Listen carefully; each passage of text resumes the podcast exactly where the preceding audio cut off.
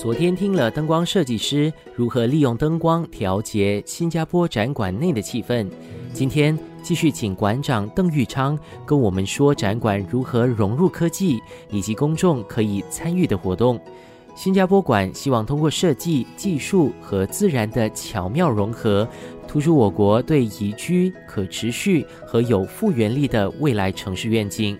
科技可以辅助我们做到这一点。其中的方案就包括了利用机器人做检查，并收集馆内的数据。对一般的访客的话，他们其实不会去在意或者想象这些数码数据怎么样在经营我们整个展馆。我当然在展馆运营的背后，我们都非常注重说要怎么样节省能源、减少水源的用量等等。在这方面呢，我们在整个馆的各处呢有设置一些感应器来收集数据。帮助我们校对或者是调节某一些能源的用量或者是水源的用量，所以在灌溉所有的那些盆状的植物的时候，它们其实都是一个点滴式的一个灌溉法，把那个水源直接滴到花盆里面，减少不必要的浪费。然后在电源的使用上面呢，做了一些平衡跟调整，所以整个展馆其实是开放式的，没有冷气。因为如果是一个冷气的展馆的话，我想说，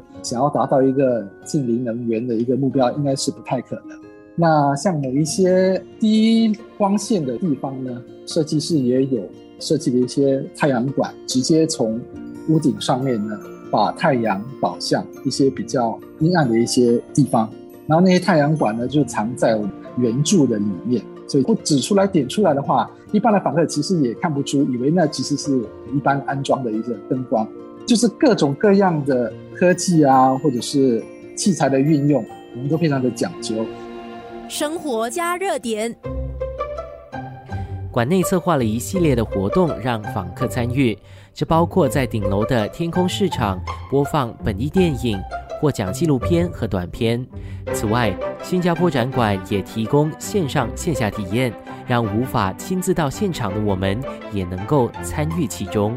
走到我们的空中市集呢，就是有一个非常大型的无影的墙面。在晚上的时候，我们每个月呢都会播放新加坡的电影。那每天晚上，我们也会播放一些新加坡的一些短片。让访客在空中市集休息片刻的时候，我们都看一看，了解一下我们新加坡的文化啊。那像这些短片呢，有些也包括了就是我们新加坡的美食跟一些文化的活动。从这方面呢，给大家对新加坡有更进一步的了解。空中市集还有一点忘了提到的呢，就是我们也有一些新加坡的美食，像是波音披萨啊，我们南洋的咖啡啊，福建面啊，炒饭等等。生活加热点。其实因为疫情的关系，目前为止国外的旅游还是受到一些限制的。那我们当然能够尽可能就是希望在新加坡的听众还是有机会了解或接触到我们在迪拜建造的这个新加坡馆。那最简单最容易的方式呢，就是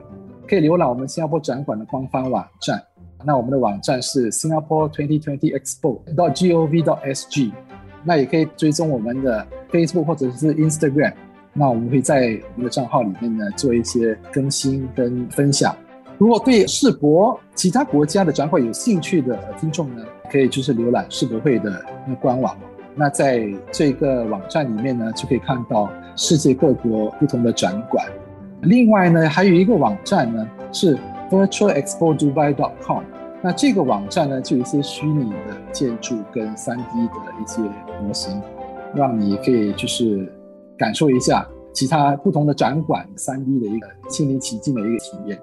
尽管新加坡是个弹丸小国，我国仍致力于保持开放并与世界接轨，在全球思想和创新交流中能够占有一席之地。馆长邓玉昌跟我聊到了他参与其中的感想。我可以说，整个展馆都蛮满意的，那绝对不是客套话，因为我想说。在整个世博园区里面，新加坡肯定是可以说是独树一帜，唯一一个这么绿、环境这么清幽，感觉你可以在人潮中找到一片属于你自己的一小片绿地。